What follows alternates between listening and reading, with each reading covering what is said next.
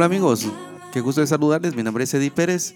El día de hoy en nuestro canal Impuestos y Negocios estaremos conversando acerca de los contratos que tienen incidencia tributaria y así bien eh, vamos a analizar cómo los contratos electrónicos que hoy día se firman si tienen que ser protocolizados o no a la luz de la normativa guatemalteca. Así que sean todos bienvenidos a un nuevo episodio de este podcast.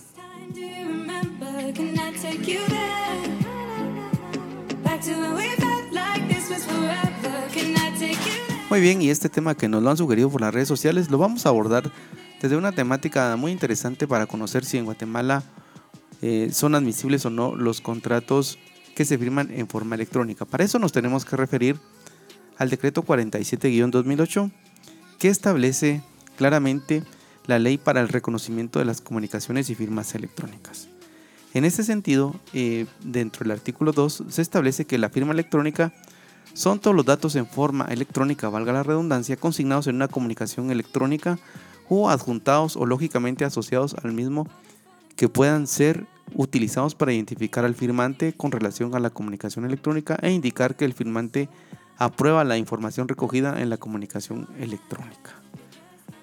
En el, artículo 1 también se indica que el ámbito de aplicación eh, respecto a esta ley es que será aplicable a todo tipo de comunicación electrónica, transacción o acto jurídico público o privado nacional o internacional, salvo en los casos siguientes, y hacen la separación para algunas operaciones con el Estado, algunos convenios o tratados internacionales y también en algunas advertencias escritas que por temas legales tengan que hacerse vía escrita. Recordemos que el Código Tributario también tiene algunas eh, advertencias que se deben de hacerse para efectos tributarios eh, en caso eh, de documentos en papel. En el próximo bloque vamos a analizar entonces qué es lo que ha pasado en esta época COVID, donde muchas empresas pues han tenido que ir eh, aplicando el tema de los contratos electrónicos y cómo esto pues lo vamos a analizar al tenor de la normativa tributaria.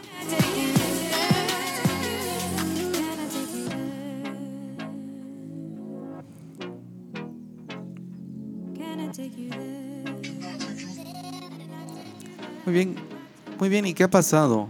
Eh, de acuerdo con todo lo que hemos estado viviendo en esta nueva era, si lo queremos llamar de alguna manera, porque pues claramente durante estos casi dos años que vamos de pandemia, muchas de las empresas pues han tenido que migrar al teletrabajo, muchas de ellas eh, han tenido que sistematizar sus procesos y lo que ha ocurrido es que mucho de lo que se filmaba en papel pues ahora se firma electrónicamente.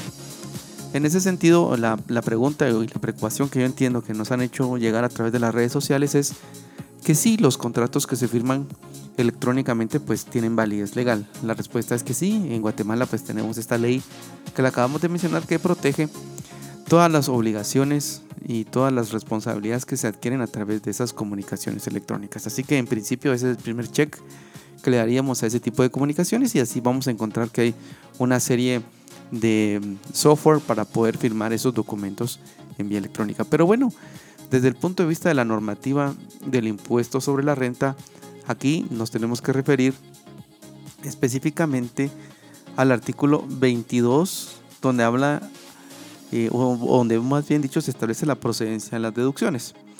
Este artículo arranca diciendo que para que sean deducibles los costos y gastos detallados en el artículo anterior, o sea, el artículo 21, que ya lo hemos analizado en este canal, deben cumplir los requisitos siguientes. Y el numeral 1 dice que sean necesarios para generar rentas grabadas, en resumen. El número 2, que el titular haya hecho la retención. El 3 eh, dice que en el caso de los sueldos y salarios, cuando quienes perciban figuren en la planilla de las contribuciones de seguro social. Luego dice tener documentos y medios de respaldo, entendiéndose para tales los siguientes.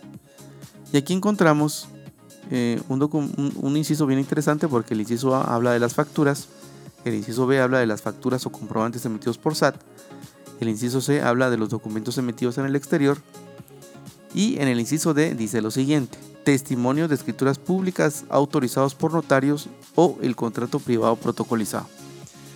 Muy bien, ¿qué significa esto? Entonces lo que vamos a analizar aquí entonces es que si existe algún contrato que sea firmado en forma electrónica, pues ese contrato será válido para efectos legales desde el punto de vista de las eh, responsabilidades y desde los derechos que se adquieren a través de esos contratos. Sin embargo, para efectos tributarios, la norma específica establece, pues los, los tendría bajo el amparo de que son contratos privados.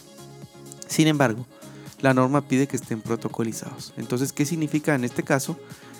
Que eh, pues la compañía que haya suscrito el contrato y que tenga a su vez una deducción de gasto con ese contrato, pues tendrá que pedir el auxilio a un notario para que protocolice esos contratos. Como lo hemos hecho eh, el análisis en este canal, la ley no alcanza a definir cuáles son los contratos que deban de protocolizarse, ni hace una distinción entre uno y otro. Entonces, acá la recomendación que nosotros tenemos es que efectivamente eh, los contratos que sean más importantes para las compañías sean aquellos que se protocolicen. Eh, y así tendríamos que hacer un inventario de todos los contratos que las compañías van suscribiendo. Podrían ser, por ejemplo, contratos de suministro, contratos de servicio, contratos por pago regalías, contratos de honorarios, contratos de servicios de TI, contratos por usos de, licencias o marcas. Así que podríamos encontrar una serie de contratos que se podrían estar firmando entre compañías relacionadas y no relacionadas, pero que para efectos tributarios los podemos firmar electrónicamente y luego pues tendríamos que aplicar el tema de la protocolización de esos contratos vía el auxilio de un notario. Así que esas son nuestras conclusiones sobre este tema que nos habían solicitado.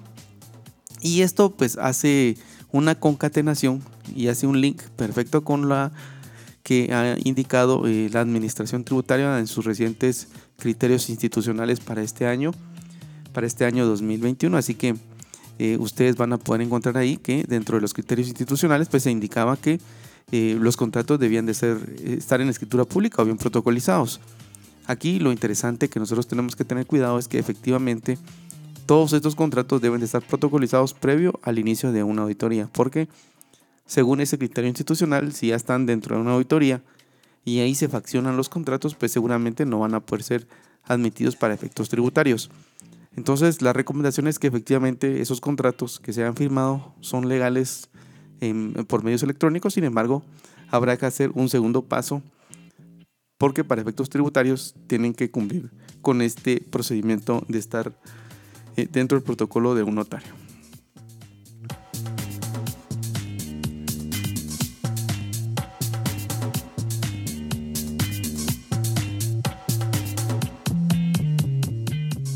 Muy bien amigos, y con esto estamos llegando ya al final de nuestro episodio del día de hoy. Agradecemos como siempre su audiencia.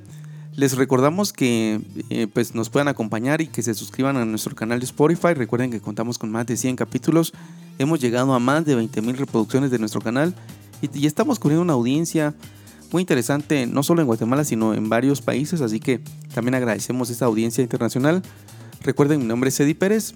Por favor, suscríbanse a nuestro canal de YouTube y síganos en nuestras redes sociales. Estamos en Facebook, en LinkedIn y también estamos en Instagram, compartiendo pues siempre con ustedes una cantidad de información que les puede ayudar para todos sus negocios.